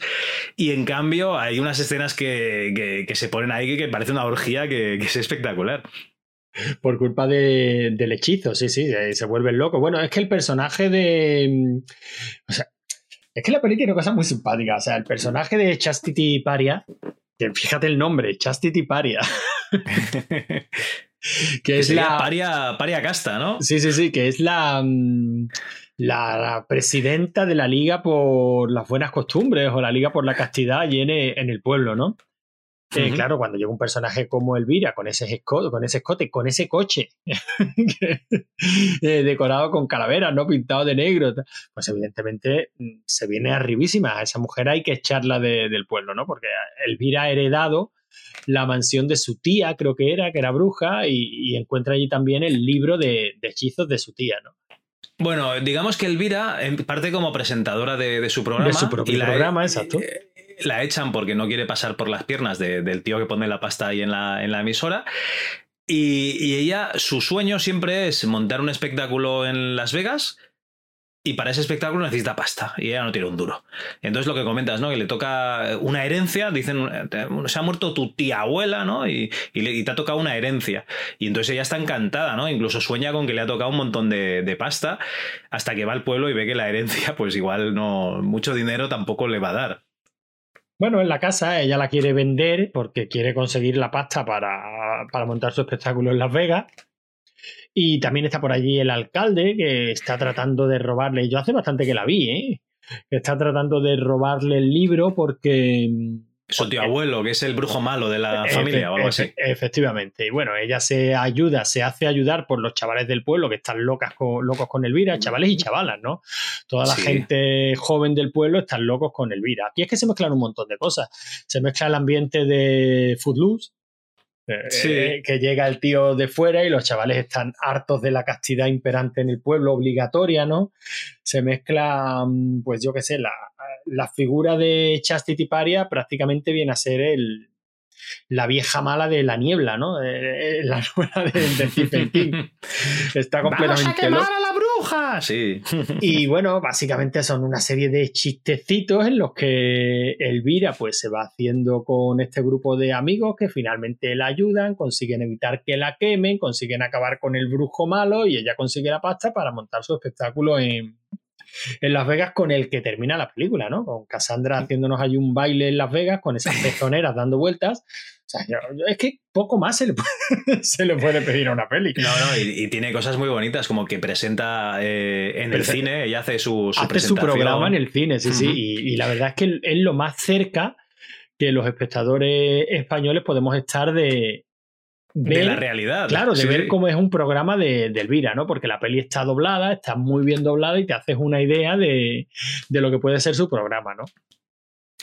Y, hostia, el ambiente este del pueblo a mí me recuerda mucho a una película de esta de la trilogía del corneto, que es Hot Fuzz, ¿vale? Sí. Porque tienen, digamos, una liga de, gente en el pueblo que está velando por, las buenas costumbres y, y- y me recuerda muchísimo ese tipo de ambiente, ¿no? De que, de que no puedes hacer nada que se salga de lo, de lo, bueno, de lo, de lo cívico, ¿no? En cada momento. Y la película en sí, yo recuerdo de haberla grabado en un VHS y me la puse bastantes veces. Y, y al principio, pues eso, pues el personaje tampoco no. Es que no sé qué fue primero, tío, si el personaje o la micromanía. Ahora tendría que consultarlo. ¿El personaje te refieres a...? A la peli. No sé si vimos primero la peli, porque la peli aquí nos llegaría en el 91 o así. Pues yo... y la micromanía. Pues si te digo la del verdad, 90. tampoco lo, tampoco lo sé. Yo, yo personalmente creo que yo leí primero la micromanía y luego por eso me decidí a alquilar la peli. Ah, la alquilaste, ¿no la viste cuando la pusieron? No, no, no, yo esta la, la alquilé. Porque. Y, diría que primero lo vi en Micromanía, que incluso primero probé el juego Ajá. y que. Y que eso me animó a alquilar la peli, ¿no? Una, un peli de Elvira, pues vamos a verla. Vamos a ver qué tiene que ver con el juego. Y incluso en su momento decir, bueno, esto no tiene nada que ver con el juego, ¿no? y decepcionarme un poco, ¿no? La, la idea que teníamos en la época, ¿no? No sé si incluso Micromanía nos vendía la peli, o sea, el juego como basado en la película o basado en el personaje. Por lo menos yo en mi mente se, se fraguó esa relación, ¿no? Que para nada, ¿no? O sea, no. realmente No, no, no, o sea, no tiene nada que ver, realmente, el ¿no? juego está basado en el personaje de Elvira, con un guion propio, ¿no? Para. Vale, la juego. Pero bueno, micromanía, es sin embargo- de, la micromanía es de 1990, de abril de 1990, es la número 23. Eh, o sea, eso lo sabemos porque en RM30 ya han hablado de ella. ¿vale? Sí. Y, y luego la película yo creo que es del... Diría que es del 90 y aquí nos llegaría el 91. Lo voy a, lo voy a consultar porque no lo teníamos esto. No, coño, Bueno, la película es del tú- 88. Pues no, no, ya lo, ya lo habíamos visto seguramente. ¿eh? Sí, pues ya te digo, yo estoy seguro de que me decidí a alquilarla después de, después de la micromanía. En fin, una peli en la que hay gente conocida de este mundillo de los Groundlings, eh, este grupo de artistas de en el que se hizo artista Cassandra, ¿no? En el que aprendió. Si te fijas en toda su carrera, se ha estado rodeando siempre de la misma, de la misma gente, ¿no? De- El guion es- Peewee aquel que salía Claro, en sí, las sí, de películas hecho, de los 80. El guion Ujú. es de John Paragon, que es Pee-wee. Eh, está dirigida por James Signorelli, que creo que también pasó por estos Groundlings y es básicamente un director de sketch de, la, de Saturday Night Live. Eh, a ella la nominaron al Razzie a Peor Actriz. Normal. Era, era de esperar porque al fin y al cabo el Razzie juega a esas No, cosas. hace de ella. Es que hace de ella. O sea, O sea, es una, sí, como es- es- interpretación. bueno, hace Claro. de ella no, hace de Elvira. hace Claro. de, de Elvira, sí, claro. Ta-. Tan identificado lo tenemos que, que nos parece que Cassandra y Elvira son la misma persona, pero no. Ella hace de Elvira, que es un personaje que ha construido y que lleva interpretando tantísimos años que, que yo creo que a ella misma le cuesta trabajo saber quién es quién, ¿no? Pero bueno, costó Claro. 7,5 millones y recaudó 5 y medio. Pero bueno, como triunfó en Videoclub, estoy seguro de que la peli dinero no, no perdió.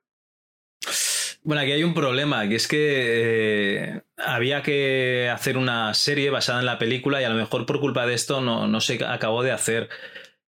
La serie, por cierto, la tenéis en YouTube, el, el piloto, o sea, vosotros buscáis Elvira Pilot, ¿vale? Elvira Piloto, y, y os sale el primer capítulo.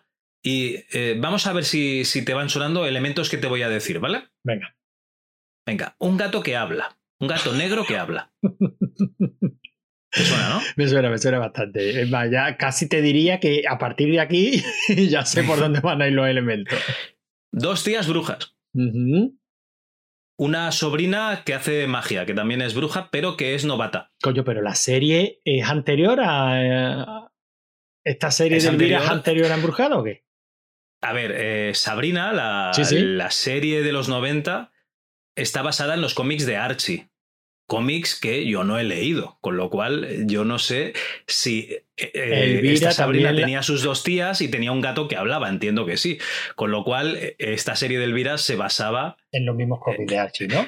entiendo yo que sí, o sea, ¿quién copia a quién? Ah, no sé, Bueno, Pero en el- este caso, como Vampira y, y Elvira, ambas habían copiado a Morticia. El juez diría, "Eh, no venís arriba, que ni una ni otra sois originales.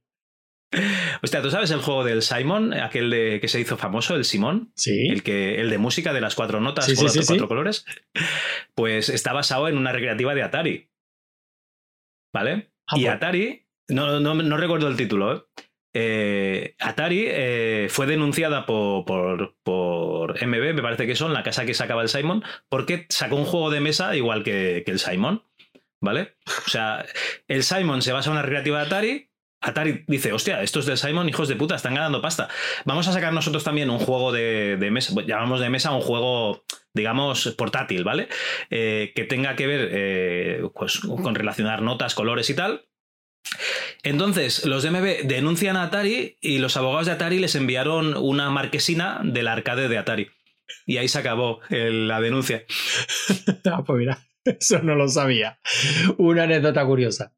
No sé si el tema de asuntos legales y tal, bueno, yo creo que a los Estados Unidos también esto les encanta. O sea, tienen una industria entera que se basa nada más que en denuncias y contradenuncias y en la protección de, los derechos de, de autor ¿no? y de las patentes. Pues la verdad es que es una pena de la serie porque eh, me vi la segunda peli de, de Elvira, de la que hablaremos luego, y me vi el piloto, y el piloto le pega 100 patadas a la peli. Hombre, el- a mí la serie me hubiera molado verla, pero también te digo que no La sé qué, hubiésemos aburrido. la claro, hubiésemos no sé qué recorrido hubiera tenido, ¿no? No lo sé. Se tendrían que haber salido un poquito de, de lo que cuenta la peli, que es prácticamente nada, y haber tirado por otro camino, ¿no? Una serie quizás epi- episódica, estos rollos procedimentales y no lo sé. Sinceramente no sé por dónde hubieran tirado. Pero bueno, bueno, iba de eso, ¿eh? Iba de, de que las dos brujas viven en, en su casa, las dos tías, una de ellas es, Elvira y la otra no me acuerdo cómo se llamaba, y entonces llega la, la sobrina que se ha criado con las monjas, ¿vale? A la, a la casa y ellas tienen que, que- que atenderla, ¿no? Porque es su sobrina. Y, y va prácticamente de eso, pues que la sobrina tendrá situaciones en el instituto con la magia y tal, y, y hay un policía que se supone que quiere detener a Elvira, bueno, se infiltra allí para que le haga un filtro de amor, ¿no? Porque resulta que hay una mujer que se ha puesto enferma porque le ha hecho un filtro de amor Elvira, y resulta que este filtro de amor le ha funcionado al final y entonces no la denuncia, ¿no? Entonces es como eh, situaciones que van a tener, porque además se ve claramente que el policía y la, y la jefe de la policía serán personajes recurrentes si se hubiese seguido la serie, claro. Que además el personaje del policía es el típico tiarrón, cachas, alto, fuertote, ¿no? El macho alfa, igual que en la película de Elvira, en la primera, que, que se enrolla con el, con el macho alfa del pueblo, ¿no? Mm. Bueno, pues Que es una cosa muy curiosa en Elvira. Yo no he visto, no he visto este piloto, pero bueno, ya al final me, me he quedado con las ganas, así que le, le echaré un vistacillo. Y ahora tú, que la tienes fresca, nos vas a hablar de la segunda peli de, de Elvira. Porque yo lo poco que puedo decir es que esto fue un capricho de Cassandra. Sí. Solo y exclusivamente un hablamos- capricho de Cassandra. Sí, sí, básicamente, porque la escritora es ella y el Peewee, el John Paragon. Y eh, hoy hablamos de, de horror, ¿no?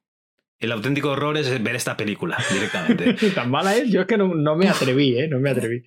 Pues hay chistes de tetas, chistes de gordas y poca cosa más. O sea, Elvira y su criada gorda, que la gracia es que es gorda, ¿vale? Eh, están eh, durmiendo de gorra porque no tienen dinero para pagar en una especie de alojamiento, eh, en una especie de pueblo de Rumanía, bueno, por Europa del Este y tal. Y, y bueno, pues las van a echar de- del sitio. Todo esto en una época, pues yo qué sé, eh, 1900, 1800 y pico, ¿vale? Se supone que es una época así, pues, tú dirías victoriana, por ejemplo. Bueno, según eh, sí, Victoriana, ¿por qué no? Según eh, la sinopsis de la película, en 1851. Perfecto, me vale. 1851. Total, que se van allí de, malas maneras de la posada, ¿no? El posadero les está reclamando eh, el dinero. Entonces pasa un doctor en su carruaje y como las ve así esperando con las maletas, se las lleva en el carruaje, pero hasta un castillo, que es el castillo de un señor al que tiene que visitar, que toda su familia está maldita. Y empiezan a pasar pues cosas extrañas en, el castillo, ¿no? Pues este señor es hipersensible al, sonido, hipersensible a la, a la, luz, de vez en cuando le da un poco el telele y es el... y es, ¿cómo se llama este? Mr. Hyde, ¿vale? O sea, le cambia la personalidad. Eh, todo es una especie de homenaje a las películas pues de, terror, desde El Pozo y el Péndulo, que además ya lo ponen en portada, se ve un pedazo de, péndulo hacha ahí, oscilante, hasta La caída de la casa Usher, bueno, un montón de, pelis de terror de de, la época y, mucho chiste malo, es que es horrible. Hay número musical, ¿vale? Aquí no enseña los pechos, ya era 2001, esta chica tenía 50 años ya, ya no hace lo de enseñar los pechos y tal, sino que lo que hace es que en un momento determinado, cuando se acaba el número, eh, enseña el culo, ¿no? Y en las bragas pone aplauso. ¿Vale? O sea, es cutre de, de cojones. Es barata, o sea, se ve todo que es de cartón piedra. Hay un tío muy cachas que, se lo hace también, ¿vale? Elvira se lo, se lo, bueno, se lo pasa por la piedra. Es ella siempre, ¿eh? ella siempre se pasa por la piedra a quien elige. O sea, no, ¿cómo os lo diría? Eh, todo el mundo intenta aprovecharse de los encantos de Elvira. De hecho, el médico le toca las tetas 100 veces en, el carruaje porque pues va pegando golpes el carruaje, ¿no? Y ella, pues el chiste es que le va tocando las tetas el otro y la sujeta de allí. Pero ella siempre se pasa por la piedra a la que, ella quiere. Exactamente, o sea, es empoderada al 100%. Y la peli acaba pues que, que se supone que se van del castillo y ahí acaba la cosa. Es que es muy... Es me al cuadrado. Bueno, es que yo digo que esta película es un capricho personal del Elvira, seguro, vamos, costó un millón y medio. Eh, otra vez tienen que estar por ahí sus colegas, por supuesto. El conde Richard O'Brien, que es el escritor de, de Rocky Horror Show, el guionista de la peli también, de Rocky Horror Picture Show. Eh, y básicamente, una vez que tenía la película, ella se montó una tournée por, por todas las pueblos, o sea, por pueblos y ciudades pequeñas en Estados Unidos, en las que llegaba ella en su coche fúnebre, el mismo coche de la primera peli, que ella después de la peli se lo quedó, y es el coche en el que, en el que va a todos los eventos y en el que se pasea y tal. Y ella iba en ese coche llegando a, estos pequeños pueblos y a estas pequeñas ciudades, eh, alquilando un, cine y, presentando su propia peli y estoy seguro de que cachondeándose de su propia peli, de lo cutre que es y de, lo barato que se habían hecho según qué cosa, exactamente igual que hacen su programa con las películas de otros, vamos. Claro, ¿no? Y, y, seguramente contando anécdotas, pues aquí me tocó el culo de verdad, no sé qué, ¿sabes? O sea, alguna cosa así.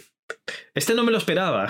Por eso, por eso digo que estoy seguro de que esto fue pues, un capricho suyo, se lo quería, se lo podía permitir, no su particular homenaje a, pues, a su programa y al tipo de cine que a ella le, que a le gusta, ¿no? A mí me hubiera encantado estar en una, en una de esas exhibiciones, ¿no? Eh, tened en cuenta que esta peli la tenéis entera en YouTube, pero tiene un problema. Si activáis los subtítulos, eh, no, no, normalmente no concordarán con lo que están diciendo, ¿vale? O sea, poneros los cascos ahí con volumen y si os queréis poner los subtítulos automáticos, ¿vale? Pero ya os digo yo que, no vais a entender la mitad si solo leéis los subtítulos. Bueno, y yo creo que aquí acaba la parte cinematográfica de Elvira, ¿no? Elvira ha hecho más, ha hecho más pelis, o sea, Cassandra Peterson ha hecho más pelis, ha estado en esa de las minas del Rey Salomón, ¿te acuerdas? Sí, es la que no se mean en, su jacuzzi, ¿no? Efectivamente, es, de las que mea en el, jacuzzi. Hostia, sí que tiene que ser antipática Sharon Stone para que se le mease la peña del reparto ahí en, el, en la olla en la que estaba. Sí que tenía que ser antipática Sharon Stone. Yo supongo que estaría con la estupidez de la juventud de hoy soy una estrella. Esas cosas se van pasando con, la, con los años, Javi. O me gusta pensar que se van pasando con los años más en una tía inteligente como Sharon Stone. Yo creo que habrá crecido lo suficiente mentalmente, habrá madurado lo suficiente como para ser capaz de reírse de sí misma.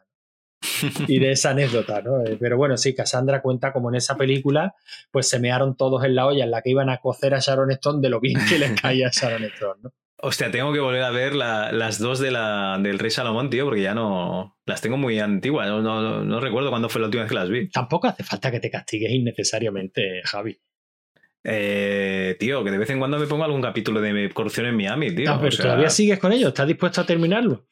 Que va, tío, es imposible. No, no puedo pasar de la primera temporada. Eso es el horror. Y ah, este año, a lo mejor, empiezo con Magnum, que digo, va, a ver si esta que es una serie parecida. Pues va a ser, me temo que va a ser más de lo mismo, ¿eh? Bueno, pero lo bueno de Magnum es que son episodios cortitos. Es que Corrupción en Miami son episodios de una hora en la que cada escena dura el doble de lo que debería o el triple. Bueno, lo bueno que tiene es que mientras está el capítulo de fondo siempre te puedes echar una partidilla para el arcade de la semana o, escuchar, un o escuchar un podcast de la Chun, no sé. bueno, pero este no, no lo hemos terminado todavía, ¿eh? Ah, vale, vale, que queda mucha Cassandra todavía. Hombre, es que Cassandra, aparte de su carrera cinematográfica, aparte de haber sido protagonista de un cómic, aparte de su exitoso programa de televisión, aparte de ser un personaje público que ha hecho publicidad, que ha vendido juguetes, eh, que prácticamente es un, pues, un evento en Halloween como, como, la película de terror que toque ese año, pues también está allí eh, Cassandra haciendo sus especiales, publicando sus álbumes de música especial para Halloween, anunciando juegos, anunciando de todo tipo de cosas, porque también tiene juegos. No sé si los hemos mencionado durante eh, este programa, pero también tiene todavía Espérate, antes de que te metas con eso, hay, hay muchas cosas con la marca de, del Vaira, ¿vale? Del Vira, y una de ellas era cerveza. Claro, le pega mucho, ¿no? Porque estás ahí en el sofá viendo una peli de serie B, pues coño, te bebes una, cerveza mientras estás con las palomitas y tal, o con unos nachos. Pues eh, resulta que un tío se le quejó a Elvira hace poco tiempo de que se había tomado una cerveza de Elvira y que estaba como el culo, que sabía mierda. O sea, que era la cosa más infecta que, que se había bebido en su vida. Y Elvira le dice, bueno, esta cerveza se dejó de fabricar hace 12 años. si estás vivo, ni tan mal. o sea que podía estar regular, ¿no? Vamos, que no ingreso en el hospital de urgencias de puro milagro. La gente, de verdad. Putos haters. Bueno, pues si te parece, le metemos un poquito más a los juegos de Elvira. Sí, le damos, le damos a los juegos de Elvira o quieres que, ya que tenemos un podcast que habla del MS2 eh, y que todos los juegos que tienen que ver con Elvira salieron en ese magnífico sistema, lo dejemos para el MS2 Club. Ah, pues mira, pero el MS2 Club la gente va a tener que esperar para escucharlo, ¿qué? ¿cómo va esto? No, no, Albricias, el mismo día en que se haya publicado este rigor y criterio, en esos bucaque de podcast va a estar también el MS2 Club hablando, entre otras muchas cosas, pues ya sabéis, de estos juegos de Elvira que descubrimos casi todo el mundo en la micromanía, tío. Entonces me está diciendo que hoy mismo también se ha publicado un MS2 Club. Hoy mismo, incluso ayer, fíjate, ¿eh? según cuando estés escuchando esto. Porque claro, ya sabéis el orden del oyente de informática clásica, ¿no? Escucha eh, eh, Retro entre amigos, escucha RM30, escuchará supongo que alguno también Retro Hobby 30, que es ese nuevo podcast que ha salido, que hacen pues básicamente ese repaso 30 años después de la, de la micro hobby. Era micro hobby, ¿no? No, hobby consolas. Hobby, consolas, hobby consolas. Yo es que como no tenía consolas en aquella época, pues, pues no. Bueno, pero Además de eso, cuando acaban, tienen el MS2 Club, ¿no? Las obras, pero las obras, oye, lo que para unos sobras, para otros plato principal. y el MS2 Club, a alguno le gusta también. Que no, Javi, que no, que no son las obras. Que al final de la comida, lo que viene es el postre. Ah, vale, vale. Que es lo que más gusta. Coño ya. Bueno, pues si, si no me vas a dejar meterle mano a los juegos de, de Elvira que salieron para MS2, por lo menos ya como último apunte, decir que Elvira también tiene sus propios pinballs. No sus propios pinballs en plural, ¿eh? Sí, sí, porque no tiene uno ni tiene dos. Tiene tres. Albricias, tres potas, digo, tres pinballs. ¿Qué estará pensando? tres pinballs, sí. Eh, Elvira de Party Monsters. Está diseñado por Dennis Nordman y Jim Patal, que supongo que será gente conocida.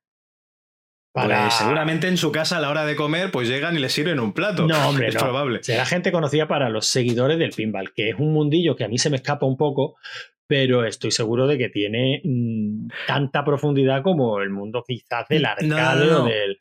El mundo del pinball es un mundo vivo, tío. O sea, yo fui a, la casa de un miembro de arcades.cat, de esta asociación de, arcades, y claro, eh, arcades pinball va, va muy de la mano, ¿no? Pues el tío tenía en casa un pinball de Stranger Things. Pero un pinball espectacular, ¿eh? De Stranger Things. Tenía uno de Iron Maiden. Estos pinballs son nuevos. No recuerdo de, qué empresa es, pero vamos, lo buscáis por internet y, ahí sale. Y son unos pinballs cotizadísimos. Incluso me estaba diciendo que, que había uno de, de, Mandalorian. Que dices, coño, del Mandalorian, tío. O sea que realmente es un mundo vivo, vivo, vivo. Sí, sí, sí, sí, ya digo. Si es que el último de los pinballs de Elvira es del año 2019, si no recuerdo mal. Coño, ¿ves? Que es el Elvira Mystery House. Y Ajá. de la casa Stern. Todos los, los, vale. ante los, anteriores son de Valley, Williams Valley. Este uh -huh. Elvira de Party Monster y Elvira Scare Festive. Bueno, unas, unas mesas que, oye, el que tenga curiosidad las puede jugar emuladas. O sea, eh, Pinball FX, Virtual Pinball, hay por ahí varios sistemas de emulación de pinballs y estas mesas, y estas tablas, mesas te ¿no? las puedes descargar y, y, las puedes jugar, ¿no? Es más, es curioso porque uno de ellos, el Elvira Scarlet Steve, al emularlo, se ha descubierto que en la ROM había una. estaba la programación para mover unos muñequitos de goma que se movían sobre la tabla. o sea, unos muñequitos que iban, pues, en según qué eventos, pues se movían por la, por la tabla. Pero el problema es que estos muñequitos de goma se le caían los brazos y, y los brazos atoraban los canales de las bolas. Así que directamente quitaron los muñequitos de goma, pero la programación está ahí, la ROM está ahí. Y aunque yo no la he probado, no me extrañaría nada que la tabla incorpore los muñequitos, claro. Porque bueno, o sea, es que son, son, son, una pasada, tío. El de, el de Stranger Things, para que te hagas una idea, dentro de lo que es la tabla, o sea, tiene la tabla y la parte de arriba del, del LCD, ¿no? La pantalla con el marcador y tal. Pues dentro de la misma tabla tiene un proyector que va proyectando escenas de la, de la serie y en un momento determinado te aparece el Demogorgon, entonces se baja ese proyector y tú tienes que acabar con el Demogorgon lanzándole pues, la pelota a la boca, a la cara esa que tiene. Y tío, eh, es una puta pasada. Además, eh, conseguí matar al Demogorgon con una pelota, con lo cual, eh, oye, un win-win. Pero que, que, me encantan los pimos porque. O sea, no es solo electrónica, no es solo un, un juego arcade, ¿no? Que, que, más o menos lo tienes todo controlado. En el pinball interviene la física y la casuística de movimientos de la pelota que tienen que prever es espectacular. Y de los componentes, eso que dices tú de que se le caen los brazos, claro, tío, es que son componentes golpeados por una pelota miles de veces. No, no, no, son una auténtica, una auténtica maravilla. Ya digo, no, no me meto en el mundillo, primero porque económicamente es inasumible, luego es otro, es otra de, la, de los casos en los que muchas veces hablamos, ¿no? Mira, nosotros somos grandes defensores de la emulación. Yo por lo menos soy un gran defensor de la emulación. Y, Tú eres un gran defensor de la emulación. Y reconozco que todo este tipo de sistemas para emular pinballs a fecha de hoy están conseguidísimos. O sea, la verdad es que son, son, una pasada, pero no se puede comparar jamás en la vida con jugar un pinball real. Nunca. No, jamás. No, no, no. Ni los pinballs estos que se hacían en el tiempo de Marcianitos, ¿vale? Que era poner una tele grande de, de tabla y otra tele de, de marcador, ni no, así. No, no, porque no es cuestión de tamaño, es cuestión de, de física. O sea, es, es que no, no, no se, no se puede emular la experiencia real de un pinball. ¿Que es un sustituto aceptable? Bueno, puede serlo por, te deja probar cosas que de otra manera no tendrías eh, acceso directamente. O sea, este pinball último de, de Elvira, el Mystery, Mystery House, he estado mirando en la página de Sten y cuesta 9.000 dólares. Y subiendo, porque claro, son, son artículos que ya no se fabrican, con lo cual ya es coleccionismo directamente. Sí, sí, sí, claro, se fabrica muy poquito, básicamente para el que lo encarga, en algunos salones muy específicos, para algún evento, pero, pero poco más, claro, ya esto no tiene una distribución eh, normal por salones, ¿no? O sea, que es una pasta, es un, no sé, una afición carísima. Y la sí. emulación, bueno, pues está bien para verlo, igual que puede estar bien ver un vídeo, ¿no? Por ver qué tal es el pinball. Pero un pinball hay que jugarlo físicamente y bueno, Elvira tiene tres, que no está mal la cosa. No, no, tiene tres más que, que, toda la chus, por ejemplo. Sí, sí, sí, por, por, descontado. Y poco más, Javi. Me gustaría seguir contándote cosas de Elvira, pero creo que hemos dejado pildoritas de cosas que también vamos a contar, pero en otros programas de la chus que de hecho ya están publicados, o sea que, que el que tenga más ganas de, de Elvira, que directamente Hombre, salte de aquí al MS2 Club, ¿no? Espérate, espérate, o espera al MS2 Club o, a, o, al resto de podcast que, de la Chus que ha, se ha publicado el mismo día. Pero espérate porque en este confinamiento no solo Ken Williams se dedicó a escribir un libro, no solo salió el mejor podcast en español de, de MS2, sino que además Elvira debió estar escribiendo sus memorias y las ha publicado ahora recientemente. El libro se llama Yours Cruelly, Elvira, ¿vale? O sea, tuya cruelmente, Elvira. Y nos narra cosas como que lleva 19 años viviendo con una, con una chica, ¿no? O sea, está en, una relación. O sea, son sus memorias y yo creo que eh, todo lo que hemos contado es una fracción de lo que ha vivido esta, esta chica. Hombre, por, descontado. O sea, nosotros hemos hecho un resumen muy, muy, muy somero de, la figura pública de Elvira y yo estoy convencido de que personaje como este tiene mucho, mucho, mucho que contar. Yo la, las memorias no las he leído todavía. ¿Tú sí o qué? No, hombre, no, todavía yo creo que, en, Bueno, no sé si está en Kindle, ¿no? Porque claro, yo sigo a Elvira y sí que la veo eh, que va a eventos, ¿no? Donde firma los libros y tal. a los eventos estos va mucha gente tatuada con tatuajes de Elvira. O sea, realmente es una fiebre. ¿eh? El que tiene fiebre con Elvira, allí en Estados Unidos, tiene una fiebre muy, muy fuerte. Y no sé si ha salido en, Kindle, pero bueno, oye, no sería una, mala compra para dentro de poco y poder eh, hablar un poquito más de ella. Bueno, pues nada, oye, a mí me parece, me parece genial. Ya lo hicimos con Ken Williams en su día, nos leímos los dos el libro y, estuvimos contando que, no, que nos había parecido. Nos lo apuntamos entonces para un próximo rigor y criterio. Elvira 2, su pues biografía. Pues adelante, tío. Ah, pues Si, si te parece, cerramos con eso, Javi, con un compromiso serio y formal. Como todo lo que hacemos en la Chus. Si en la Chus decimos que íbamos a hacer algo, alguien lo hará. En algún momento, cuando sea. Javi, nosotros decimos qué, pero nunca, nunca, nunca decimos cuándo. Exacto. Pues bueno, oye, eh, yo creo que la temática de terror está muy bien, pero aquí empieza a hacer frío y casi va siendo hora de, recogerse, ¿no te parece? Además, parece que se oyen como unos lobos fuera. Pues sí, hombre, la, verdad es que la noche pinta eso. Y bueno, afortunadamente las puertas están atrancadas. Creo que están atrancadas. Quita, quita, Chucho, quita. Toma, toma, cómetelo. ya sabes lo que dices, Javi. No corras más que el lobo. Corre más que el que va contigo. Eso es verdad. Pues bueno, eh, que tengáis buenas pesadillas.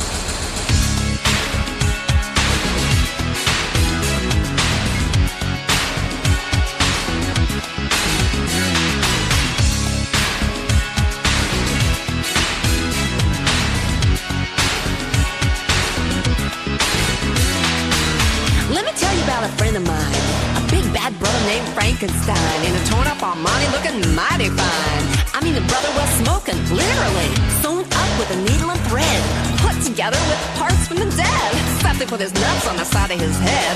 What in the world were they thinking? Dracula is afraid of life. He only comes out of his coffin at night. Slips out to have him a bite. Out of somebody's neck, that is. He's a vampire, vampire bat. Sucking on blood, it's slow and fast. Except I don't know if he should really be doing that. I mean, I hope he practices safe socks. Rap. Everybody